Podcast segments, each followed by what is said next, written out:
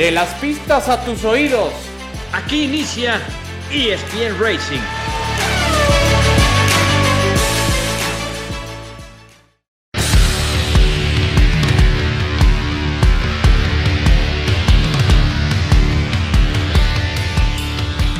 Hola, ¿qué tal? ¿Cómo están amigos? Qué gusto saludarles. Este es ESPN Racing, el podcast para hablar, por supuesto, del deporte motor. Vamos a hablar Fórmula 1, vamos a hablar, por supuesto, de la Indy. Ya vienen las 500 millas de Indianápolis en unas cuantas semanas. Hay mucho para platicar, de verdad, para desmenuzar. Y lo hacemos con mucho gusto junto a mi querido Alex Pombo. ¿Cómo estás, Alex? ¿Qué tal, uh, Javier? Y bueno, ahorita saludaremos a nuestro invitado especial. Justo también, Adal, como siempre, abrazo. Adal Franco, ¿cómo te va? ¿Cómo estás? Muy bien, ¿cómo están? Justo como siempre en acompañarles. Saludos para todos, a los que nos hacen favor de escucharnos. Y hoy, por supuesto, con un invitado muy especial. Invitadazo, diría, por su al. en primer lugar, es arquitecto de, de formación, arquitecto de profesión, eh, miembro del Colegio de Arquitectos, profesor de la Universidad Nacional Autónoma de México desde hace ya un buen rato, pero también ligado su nombre, su experiencia y su pasión al deporte motor. Desde el mundo del rally, por cierto, parte también del comité organizador del Gran Premio de México y por si fuera poco además, diseñador o rediseñador, ¿no? Del circuito autódromo Osvaldo Rodríguez en aquella segunda etapa pero hoy además es parte del comité organizador del el Rally Chihuahua Express. Damos la bienvenida aquí en ESPN Racing a Manuel Chacho Medina, conocido así, Chacho, simplemente Chacho Medina. ¿Cómo estás? Qué gusto. Con el gusto de saludarlos, Javier, muy amable por tus palabras. Gracias a Adal y también a Alex, por supuesto, muy amables por invitarme. Y pues sí, he tenido oportunidad de participar en varios aspectos del automovilismo y pues eh, eh, eso hace que me apasione cada vez más. Pero mi profesión sí, ahí está eh, siempre pendiente y siempre al tanto de las pues actividades de la UNAM y profesionales. Claro, oye Chacho, pues quizá yo si te parece ahora que, hacemos esta presentación, hablaba de aquel, de aquel rediseño del autódromo Hermano Rodríguez. ¿Fue de qué, en qué época? En la década de los 80 para aquella segunda etapa del, Gran Premio de, México. ¿Cuál fue el reto de reconfigurar este autódromo capitalino que pues, recibía nada menos que a la categoría más importante del automovilismo deportivo? ¿Y qué fue lo que hiciste? ¿Qué fue lo que se modificó en aquella oportunidad, Chacho? Ah, gracias, sí, por eh, recordar ese tema. Mira, efectivamente, eh, nuestra pista, el autódromo en un inicio Magdalena Michuca, eh, estaba diseñado a fines de los 50, 60 y las velocidades de los automóviles en aquellas épocas, pues sí eran mucho menores que las que vinieron después. Es decir, eh, al final de la recta llegaban a 270, 280 kilómetros por hora y las medidas de seguridad pues no eran tan eh, claras, tan definidas como después se fue analizando por los accidentes, por la evolución de los automóviles, etcétera. El caso es que cuando volvió la Fórmula 1 a México en 1986, las medidas de seguridad tenían que ajustarse porque las velocidades al final de la recta eran de 350 kilómetros por hora algo muy diferente a lo que pues eh, se tenía en cuanto a medidas de seguridad, por lo cual hubo que dejar zonas de escape, es decir, si en una frenada hay un contacto entre dos autos o una llanta falla o el mismo piloto no puede tomar la curva, etcétera, se necesita un espacio, ese es el criterio europeo de la FIA, se necesita un espacio para que no haya un contacto directo. Y así en todas las eh, curvas del hermano Rodríguez, incluyendo la peraltada, etcétera. Así es que tuve el gusto de rediseñar de acuerdo a esas medidas de seguridad y pues quedó, mm, según dijeron los propios pilotos, con el reto deportivo. Yo lo que traté inicialmente era de conservar las mismas curvas que tenía el, eh, el hermano Rodríguez, ya entonces ya habían fallecido. Y, eh, por ejemplo, la espiral, que era una curva al final de la recta que se iba cerrando, pero eso ya se prohibió por la FIA y tenían que ser de radio constante, así es que ya no pude mantener eso, la horquilla y algunas otras curvas que tuve que, perdón, rediseñar.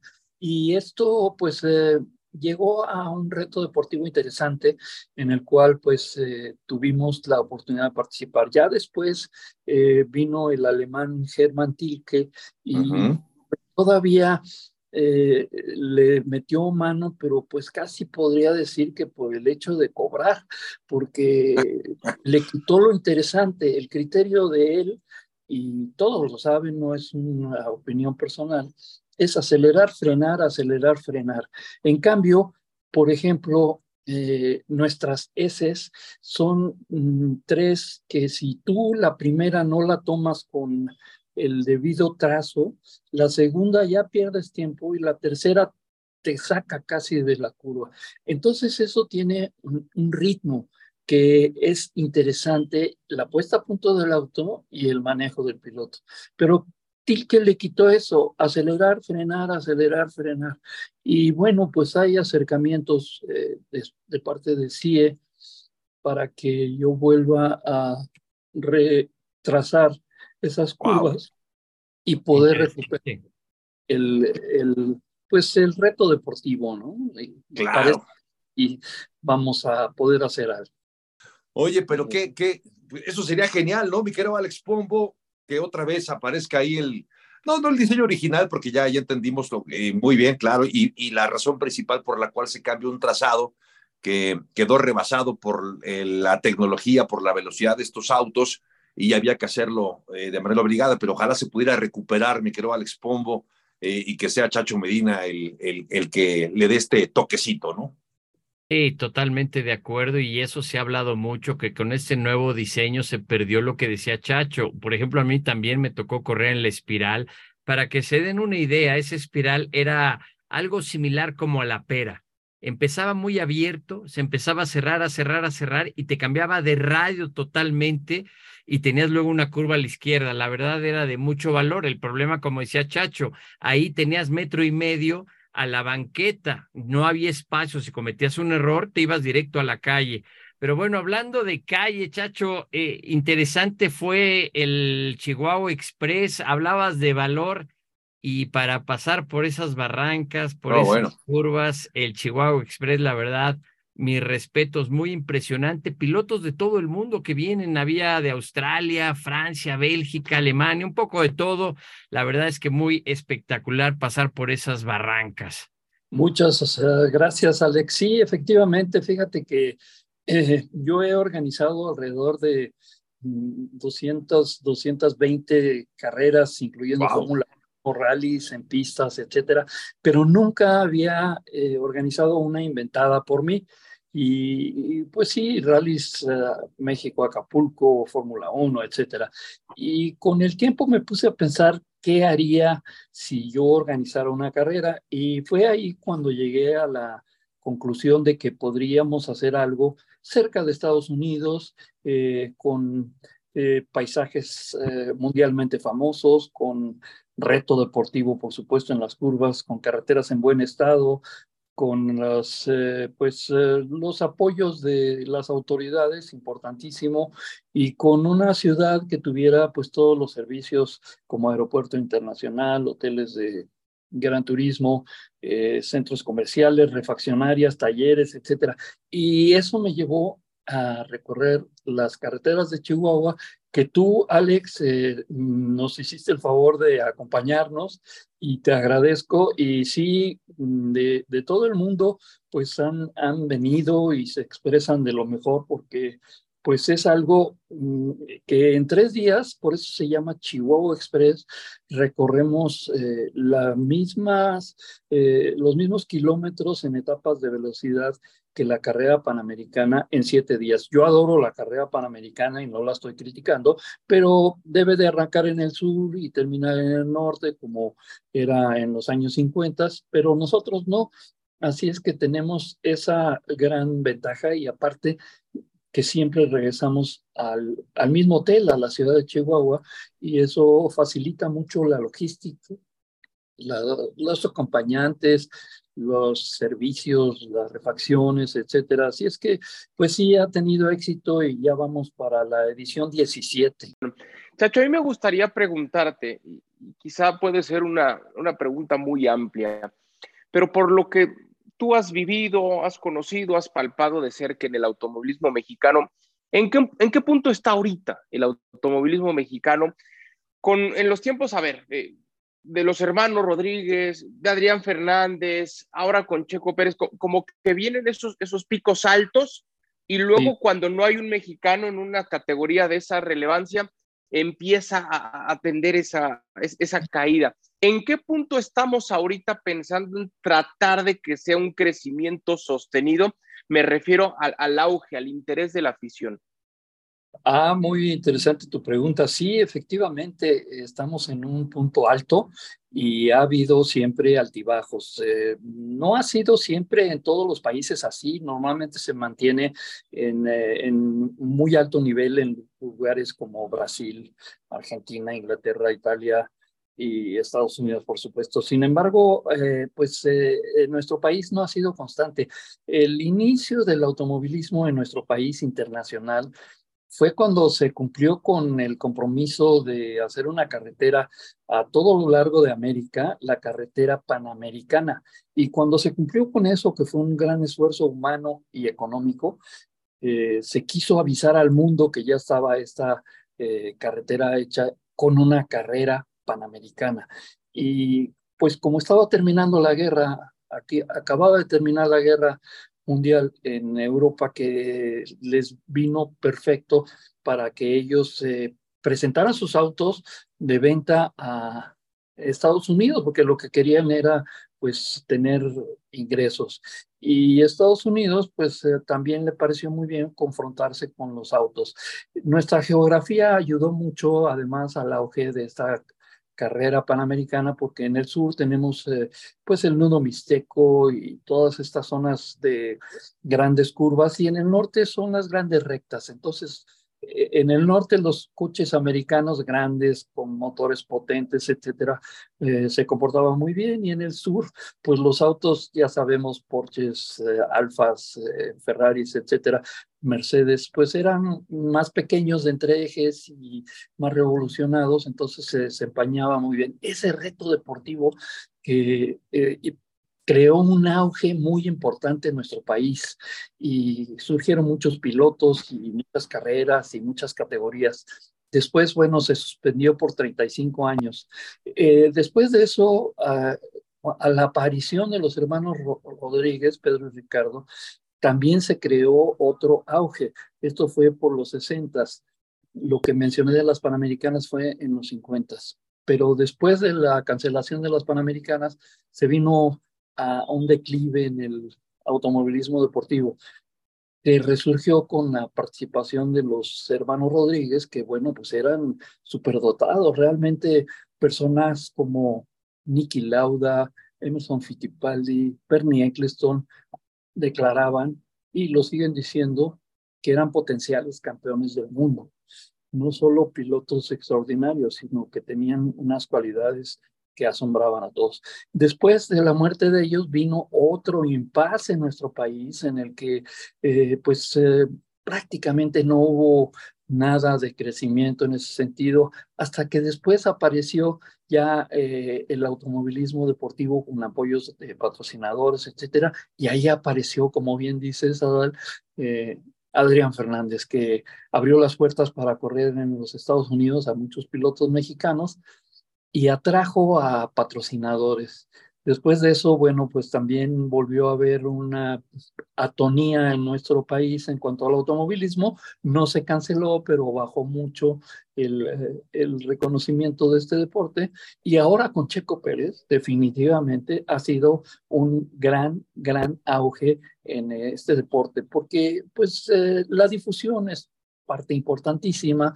Ya los jóvenes en las redes sociales, en las transmisiones de televisión, etcétera, pues lo siguen y ha generado incluso que muchos quieran ser pilotos en el automovilismo y también carreras, etcétera. Así es que estamos en otro momento muy importante en nuestro automovilismo, Adal. ahora que escuchaba yo a Chacho, eh, recordaba, y, perdón que ponga el ejemplo, pero me acordaba de aquella etapa de Ana Gabriela Guevara corriendo los 400 metros, eh, subcampeona olímpica, por cierto, muchas jóvenes querían correr. Cuando irrumpió Lorena Ochoa, algo similar ocurría en el golf, con varios niños y jóvenes tratando de emular las eh, condiciones y los, los éxitos de Lorena Ochoa. Y bueno, probablemente va a acabar ocurriendo, como decía el Chacho, con lo que pasa con Checo, con lo que pasa también con Pato Ward, que hombre ha tenido una gran participación en la Indy, y, y, por supuesto que hay que, hay que, hay que resaltarlo. Además coincidió que son dos jóvenes pilotos, uno más que el otro, bueno, ya, ya, ya, ya eh, Checo ya no es tan joven, como sí lo es todavía el Pato, pero con, con una vigencia realmente interesante. Ya que puso el tema sobre la mesa, Adal Chacho, eh, sobre Checo Pérez, permíteme ya entrar de lleno para platicar en ESPN Racing acerca de, de Checo Pérez. ¿Cómo ves lo que ha hecho el piloto mexicano, esta rivalidad con Max Verstappen? Eh, ha habido voces de, de, todos, Eddie Jordan recientemente, ex, eh, propietario de equipo, del equipo Jordan, ahora comentarista, diciendo que, por ejemplo, lo de Checo, que no vea a un Daniel Richardo corriendo al nivel de Checo. ¿Cómo ves a Checo eh, con respecto al, al concierto de la Fórmula 1 y en qué nivel lo pondrías? Más allá de un power ranking, más allá de la clasificación, ¿qué nivel, qué talento le ves a Checo Pérez corriendo ahora en la Fórmula 1, Chacho? Bueno, pues mira, Checo Pérez ya es un piloto muy maduro, no me refiero a la edad, sino en cuanto a, a, la puesta a punto de su automóvil y sus estrategias de carrera, sus uh, planes en cuanto a pues eh, avanzar o todavía no, cuidar los neumáticos es una gran característica que él tiene, como todos sabemos. Y además es un piloto que pues eh, tiene eh, la gran ventaja de que ya conoce los circuitos, etcétera, pero se adapta muy rápido a ellos, está en los primeros lugares de inmediato, casi con cinco, seis, ocho vueltas ya está en el tiempo más rápido. Y eso pues eh, le ayuda mucho. Eh, la confrontación siempre ha sido eh, con el piloto de tu equipo porque tiene pues algo similar en cuanto a las prestaciones que tienes del automóvil. Y este es el caso y ha sido en muchos otros casos como Prost y Senna, Mansell y y podemos así hablar de muchas duplas, que es el típico que, que además es el ideal para los equipos, que, que los dos sean pilotos número uno. Claro, sí hay contratos y Checo no está firmado claramente como piloto dos, pero sí que va a apoyar al, eh, al líder que es Max Verstappen. En primer lugar porque lleva muchos años y en segundo lugar porque, bueno, pues eh, tiene ya dos campeonatos del mundo, treinta y tantos grandes premios ganados, etcétera, contra lo que ha hecho Checo, que pues eh, ojalá y sea campeón del mundo este año, pero pues todavía no lo es, etcétera. Entonces, al equipo mm, le, eh, el equipo lo que quiere es romper todos los récords y va para allá.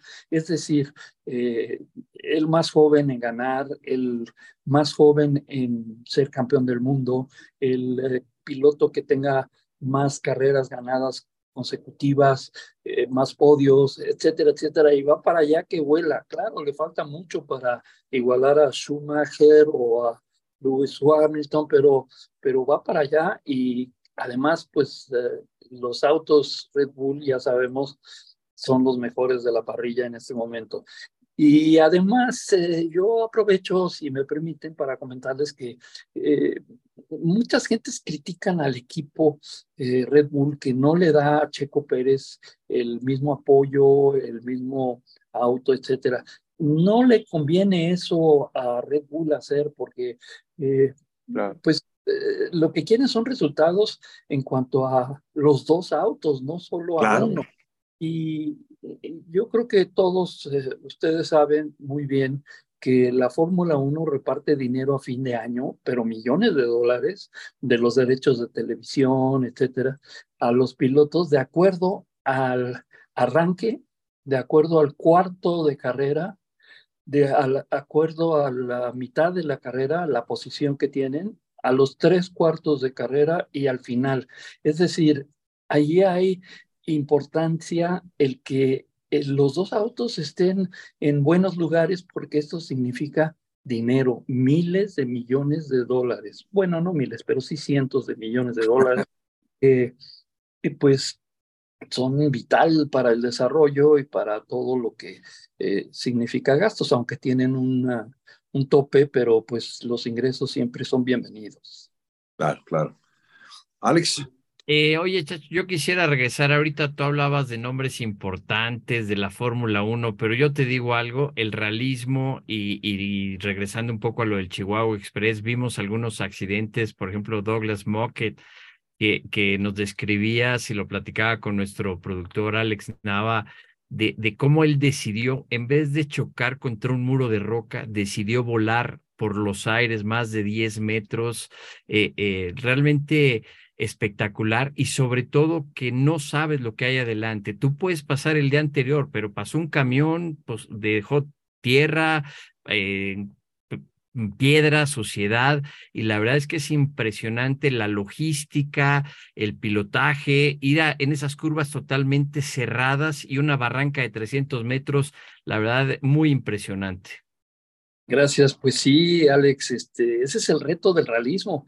Eh, hay un campeonato mundial, como todos sabemos, México tiene una fecha en, eh, Guanajuato, en León, y pues eh, este evento, el Chihuahua Express, sí tiene esos retos y es parte de lo que se considera tener el control en situaciones de riesgo. La pista tiene su especial interés, sin embargo, pues es una vuelta, otra vuelta, eh, lo mismo, las mismas curvas, etcétera, te las aprendes no de memoria, casi con los ojos cerrados. Claro, el tráfico hace que sea diferente una cosa de, de otra y el comportamiento del auto, pero en carretera no te puedes aprender, para eso se lleva el copiloto o navegante que te va anticipando el tipo de curva que viene. Sin embargo, como bien dices, Alex, eh, hay imprevistos, hay gravilla, eh, puede haber aceite que tiró un coche. Animales, ¿no?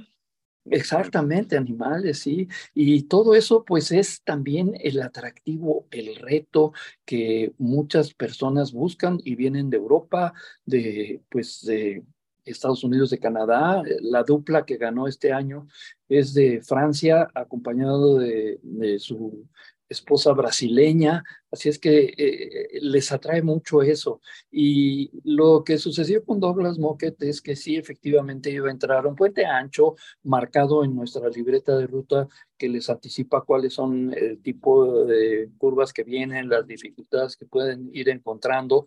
Y eh, él a la entrada de este puente perdió el auto y se iba a estrellar o contra el muro del, del propio puente, concreto, varillas, etcétera, o contra el muro de piedra. Decidió encontrar un hueco y voló 10 metros hacia el lecho del río seco por la temperatura y la, el clima de este año en Chihuahua, y entonces pues eh, estaba eh, con arcilla nada más. El coche cayó llantas para arriba pero funcionaron muy bien todos los sistemas de seguridad, es decir, cinturones, cascos, jaula de protección. No se prendió el automóvil y simplemente se fisuró la clavícula y se lastimó una mano y se bajó sin mayores problemas. Ahora, este piloto, hay que decirlo, tiene 80 años, 81 años. Así es que todo un ejemplo seguir, una inspiración. Es como cuando AJ Foyt en Indianápolis corría a 360 kilómetros por hora cuando estaba ya cumpliendo 70 años. Lo que pasa es que si te mantienes en una actividad constante, es decir, eh, cada 15 días practicas esas velocidades o juegas tenis o cualquier uh, otro deporte, ping pong, lo que sea, y te mantienes con los reflejos y la eh, condición física adecuada, puedes desempeñarte. Y ese es el caso de Douglas Mockett, un estadounidense que además mandó un video diciendo que I will be back. Ya le están arreglando el automóvil. Oye, entonces yo todavía tengo muchos años, no tengo pretexto para decir que ya no. Ya, ni tantos, Alex, ¿eh? No, no digo, no digo cuántos, pero todavía me quedan muchos. Sí, muchos por delante, Alex, claro que sí. Claro. Adal. Chacho, yo quisiera preguntarte sobre esto que ha cambiado a partir de que Liberty Media se hace de, de la Fórmula 1. A mí hubo algo que me, me sacudió un poco en el Gran Premio de Miami cuando vemos que Jackie Stewart quiere acercarse en la parrilla a, a Roger Federer, que estaba platicando con George Russell, y llega, no sé si era alguien de seguridad, pero alguien que estaba evidentemente como parte de los organizadores y quiere sacar a Jackie Stewart como si fuera un auténtico aficionado, ¿no? Seguro no tiene la más remota idea de quién era el señor. Decía, usted no puede estar aquí, señor, pásese atrás del cordón, ¿no? Eh, esto sí, este intento que creo que ha tenido pros y contras de Liberty Media para acercar más al aficionado, atraer aficionados nuevos, eh, incluso eh, vamos a eh, el formato de las carreras sprint, cómo se ha tratado de modificar también la, clasificación. Lo que vemos en Indy, por ejemplo, a mí algo que me gusta mucho es la cámara esa que va girando para que tengas toda la vista 360.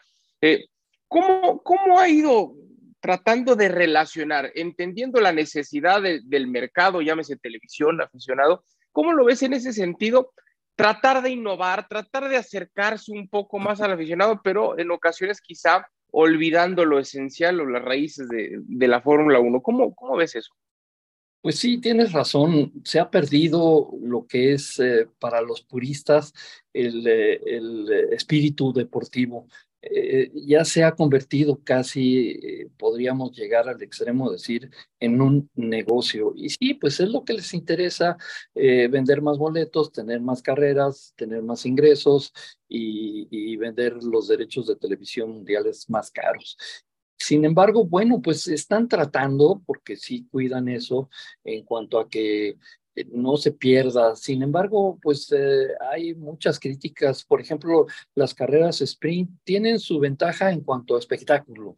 Es algo que sí, pues es otra carrera y de acuerdo a eso arrancan, etcétera. Sin embargo, los equipos no lo ven bien porque eh, les resulta que les quita tiempo para la puesta a punto y aparte es una carrera que si por algo maltratas el coche te sale carísimo y no estás llegando todavía ni siquiera al arranque de la carrera principal, la, importante, la estelar. Entonces es, es criticable. Por un lado, sí cumplen con el aspecto de que haya más difusión, más carreras, más interés, pero por el otro, a los equipos no les, eh, significa ninguna ventaja, al contrario, tiene mucho riesgo. Así es que, ah, como eso, hay varios ejemplos que hacen que la, eh, pues la propiedad ahora de Liberty Media sea criticada. Incluso Bernie Eccleston ha dicho que pues él eh, no está de acuerdo con muchas cosas y ya está, parece que eh, hay rompimiento de relaciones. A, a Eccleston se le ha criticado muchas cosas, pero también se le reconoce como el inventor de la Fórmula 1. No es que él haya inventado, la, la Fórmula 1 ya existía desde antes, pero él le dio el eh, nivel y todo el aspecto deportivo que tenía eh, antes de Liberty Media. Así es que sí, es un poco difícil encontrar el punto medio entre que haya resultados económicos satisfactorios, importantes, y el deporte. Pues ese es todo un tema. Oye, Chacho, creo que ya sé la respuesta, igual estoy equivocado, ¿eh? Y esta pregunta se parece un poco a quién quieres más, a tu mamá o a tu papá. Pero yo quisiera preguntarte, a ver, rally o pista, es decir, ¿qué te gusta más? Si tuvieras que quedarte con algo, ¿con qué te quedas, chacho? Ah, caray, sí, es una pregunta de, fondo. Mira, ya lo, comprometiste, Javier. Eh, pues por eso, de eso se trataba. Era para que se confiara, chacho. Yo de origen soy realista, realmente. Yo sé, por eso te pregunto. Es, lo que me gusta y ese, e, es, esa alta improvisación de no saber qué viene en la carretera, lo que mencionaba Alex Pombo, es, es, es, muy importante y saber que tú tienes el control y que tú decides y que tú eh, superas eso.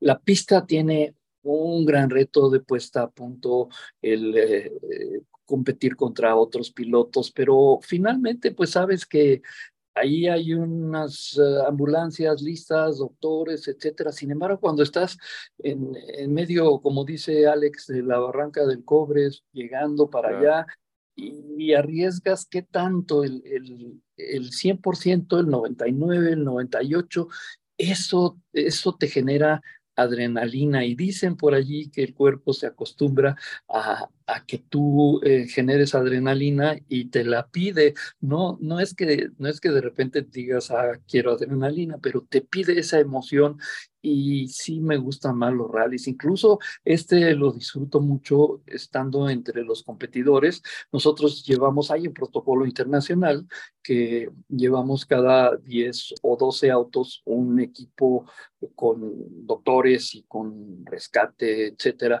de atención de inmediato, eh, de inmediata. Y, y con ellos yo puedo circular porque pues aparte he competido y hasta ganado a veces en rallies y también eh, pues estoy muy acostumbrado a manejar en carretera rápido y más eh, en mi evento que conozco perfectamente la ruta. Así que disfruto mucho el, eh, el, el estar a esas velocidades en carreteras que son, como les digo, parte de la forma en la cual tu cuerpo eh, genera esa adrenalina. Así es que yo te diría que los rallies, pero 51, 49. ¿eh? Por eso decía que quería saber la respuesta, Chacho. Por eso me lo imaginaba. es, mejor un, es mejor un piloto, a ver, y entiendo que la pregunta puede ser un tanto subjetiva.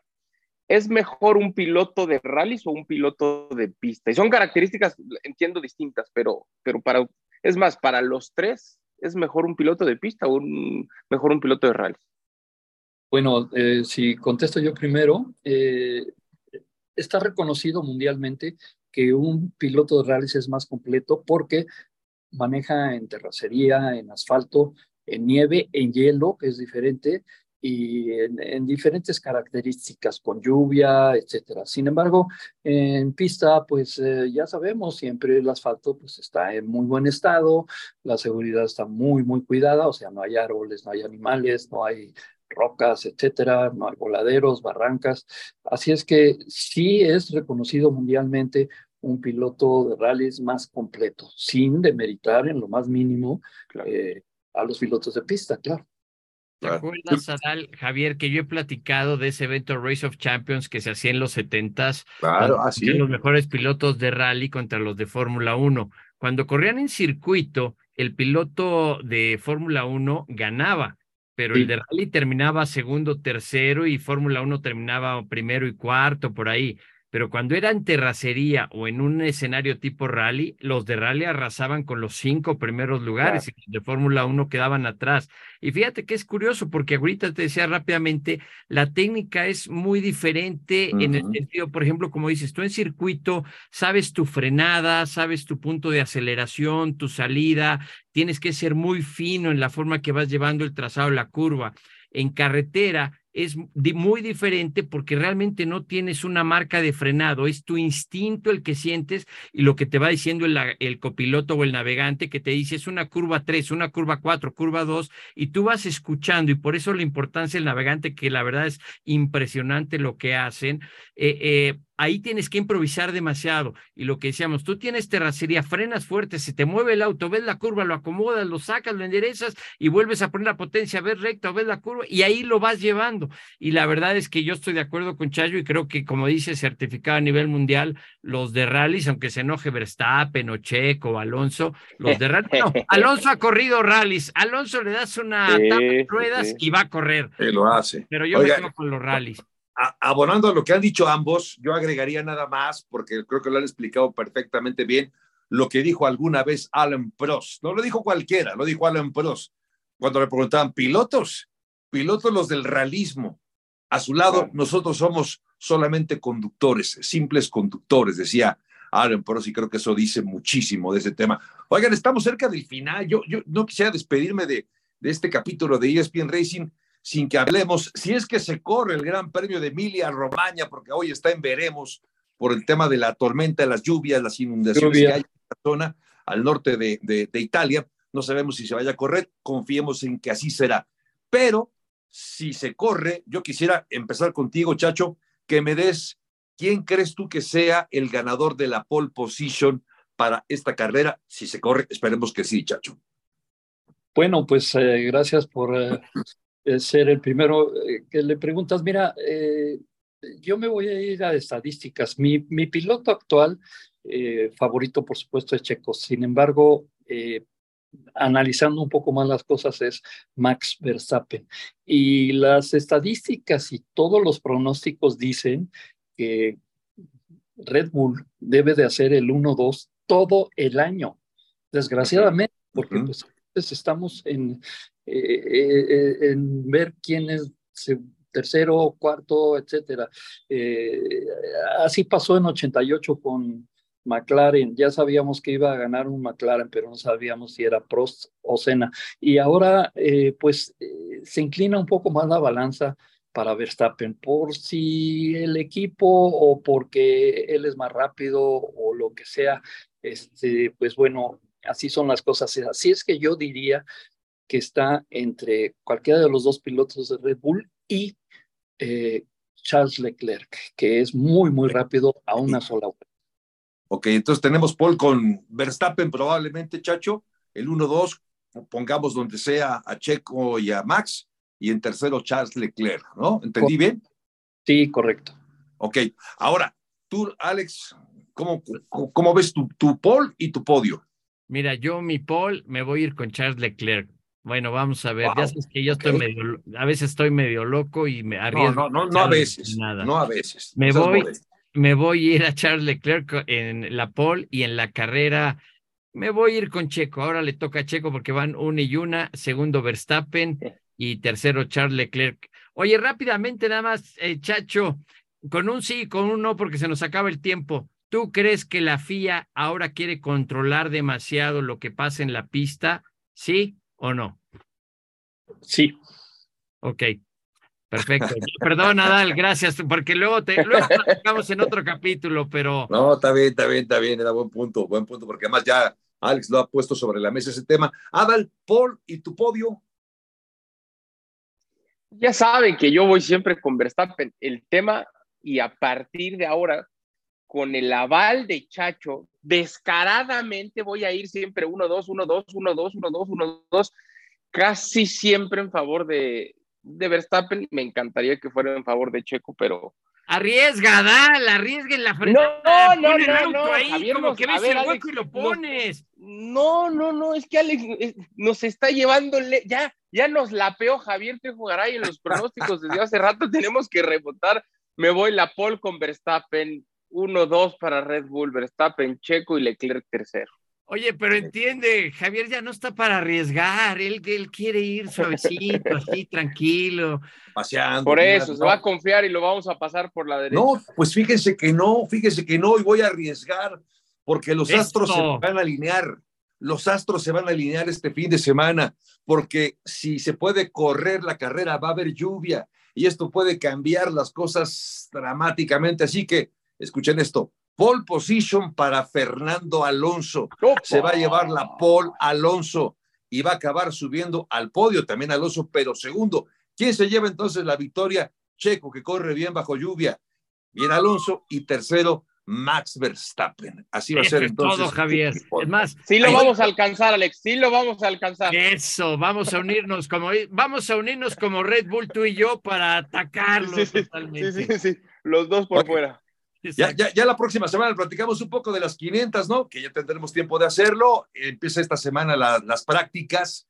El, el, el, el, draw se hace, ¿no? Creo el, viernes, si no mal recuerdo, Alex. Así es, eh, correcto. La quali.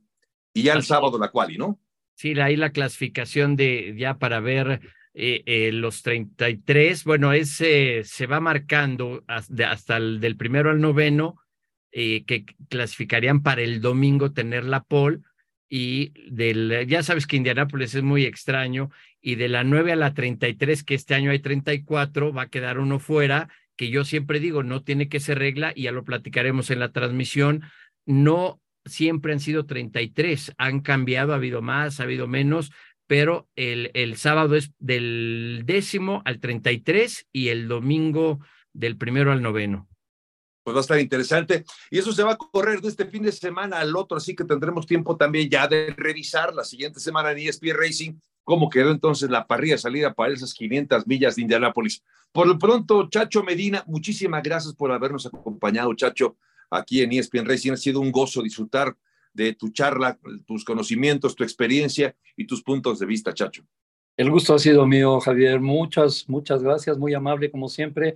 Alex y Adal también un gusto, claro. Gracias. Gracias, Chacho. Pues, gracias a todo el equipo, también a Alex Nava en la producción. Así que, pues, en nombre de, todo, de todos nosotros, de, de Adal Franco, como decía, de Alex Pombo, soy Javier Trejogaray. Pásenla bien, gracias. Y hasta la próxima semana en ESPN Racing.